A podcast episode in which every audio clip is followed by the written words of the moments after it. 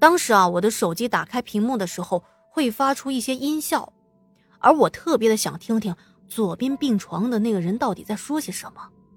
我那伸进枕头底下准备摸手机的手就停了下来。此时的病房很安静，我听到床上的婆婆好像在对一个人说：“说什么，带我走吧，别让我受罪了。”起初我还以为自己听错了呢，因为啊，她说话的声音有气无力，特别的小声。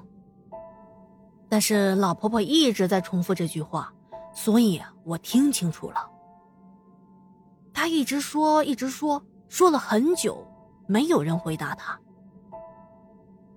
我看到帘子上有一个人影，那个人呢也是站着一动不动的，看形态和身高呢是个男的，我想啊应该是他的儿子吧，而老婆婆肯定是因为被病痛折磨，所以才会说出那样的话。我也就不是很在意，就又伸手进枕头下去摸手机了。摸来摸去，怎么都摸不到，只听到啪的一声，哎，手机不小心从床沿下掉到了地上了。哎，搞了半天，原来手机啊就在床边上呢。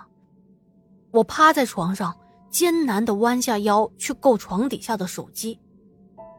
当我拿到手机，抬起头。从帘子下面的缝隙啊，我一看就看到了那老婆婆的儿子，正躺在床的下面睡觉呢。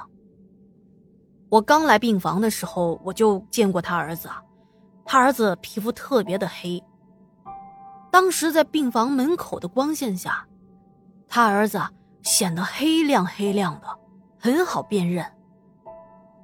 但是床上那老婆婆还在不断的说着。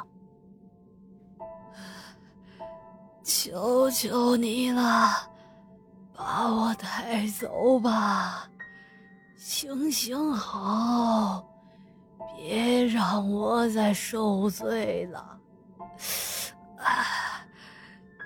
求求你了，行行好吧。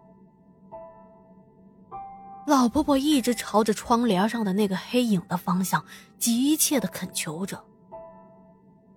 很快我就明白过来了。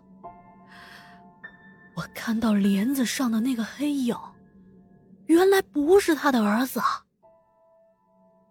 当时我一下子就慌了，可能是我捏着电话的手捏得太紧了，电话屏幕一下子就亮了起来，同时还响起了开屏幕的音效声，而对面的帘子也动了一下，就好像被风吹了一下那样。由于骨折的原因，我只能是趴在床上。那会儿，我把头都藏进了被单里面，手里紧紧的捏着电话，脚啊也缩进到被单里头去，因为当时我真的特别的害怕。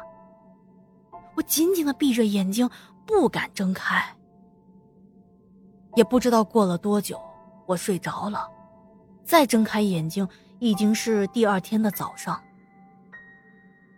家里人已经过来看我了，还给我打好了饭。我趁着我妈扶我上厕所的时候，跟她说了昨天晚上的事情。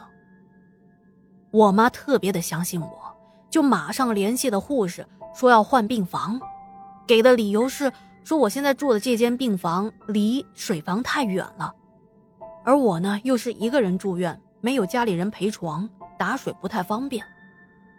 最后啊，好说歹说。护士给我换了一间病房，后来我就没遇到什么奇怪的事情了。等我休完了病假回到单位，要去做工伤认定，毕竟啊这件事情发生在上班的期间嘛。而工伤认定呢，需要填写申请的原因。那是什么原因造成我摔成这个样子呢？单位的同事就调出了当时我摔倒的视频进行了查看。可是不管怎么看。包括把视频放慢了速度，一帧一帧的看，也看不出我是怎么摔倒的，就是发生的特别的突然，也没有人绊倒我啊，或者是我踩到什么东西之类的，都没有，就是一瞬间我就坐那了。